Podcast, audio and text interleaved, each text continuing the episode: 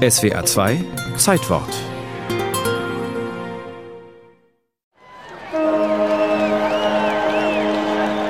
Am 9. September dampfte die Fram den Fjord von Christiania hinauf und erhielt einen Empfang, um den sie ein Prinz hätte beneiden können.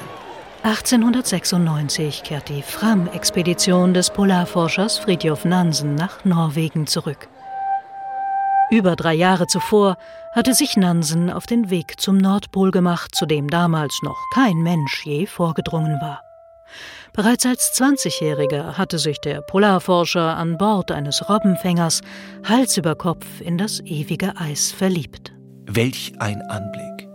blendend weiß, mit Neuschnee bedeckt, erstreckt sich die Eisfläche nach allen Seiten.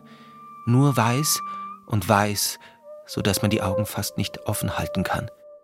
Während Nansen am Abschluss seines Zoologiestudiums arbeitet, plant er seine erste Expedition ins ewige Eis. Er will als erster Mensch Grönland durchqueren.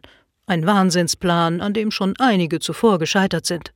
Doch Nansen gelingt das unmöglich Geglaubte. Mit 27 Jahren wird er zum neuen Shootingstar der Polarforschung und bereitet bereits die nächste Expedition vor, die Eroberung des Nordpols. Bisher wurden alle Versuche, den Nordpol zu erreichen, im Kampf gegen die Widrigkeiten der Natur unternommen. Ich dagegen glaube, dass es eine Möglichkeit gibt, den Nordpol zu erreichen, indem man gewisse natürliche Gegebenheiten des Eismeers nutzt, die alle früheren Forscher ignoriert haben. Die größte Gefahr für eine Expedition ins Eismeer besteht darin, in eine Eispressung zu geraten. Ein Schiff, das von den Eismassen umschlossen wird, zersplittert unweigerlich unter den immensen Kräften der gegeneinander drückenden Treibeisschollen. Aber genau das ist Nansens Plan.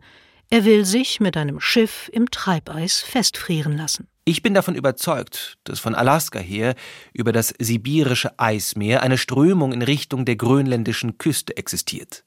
Ich glaube ferner, dass diese Strömung direkt über den Nordpol führt oder doch wenigstens sehr nahe an demselben vorüber. Wieder hält ihn die Fachwelt für einen Wahnsinnigen. Und wieder bringt Nansen das nicht von seinem Plan ab. Er lässt ein Schiff konstruieren, das den Gewalten des Eises trotzen soll, die Fram. Im Sommer 1893 sticht er mit ihr in See. Nach zwei Wintern im Griff des arktischen Eises zeigt sich allerdings, dass der Kurs nicht weit genug nach Norden führt. Kurzerhand beschließt Nansen deshalb, sich zu Fuß auf den Weg zum Nordpol zu machen. Erneut ein Wahnsinnsplan. Diesmal einer, der nicht funktioniert. Nach knapp vier Wochen bricht Nansen den Marsch zum Nordpol ab. Doch immerhin steht er zu diesem Zeitpunkt nördlicher auf der Erde als je ein Mensch zuvor. Was Nansen nicht vergönnt war, gelingt dem von ihm entworfenen Schiff. 1911 wird die Fram Nansens Landsmann Roald Amundsen als ersten Menschen zum Südpol bringen und damit in die Geschichte der Polarexpeditionen eingehen.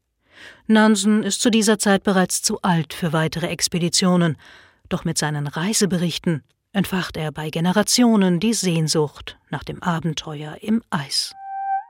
Glitzernder Mondschein und die unendliche Stille der arktischen Nacht. Wie klar tritt alles wieder vor mich hin, wenn ich daran zurückdenke. Das Eis und die langen Mondnächte erscheinen mir wie ein ferner Traum aus einer anderen Welt. Ein Traum, der entstanden und dahingeschwunden ist. Aber welchen Wert hätte das Leben ohne seine Träume.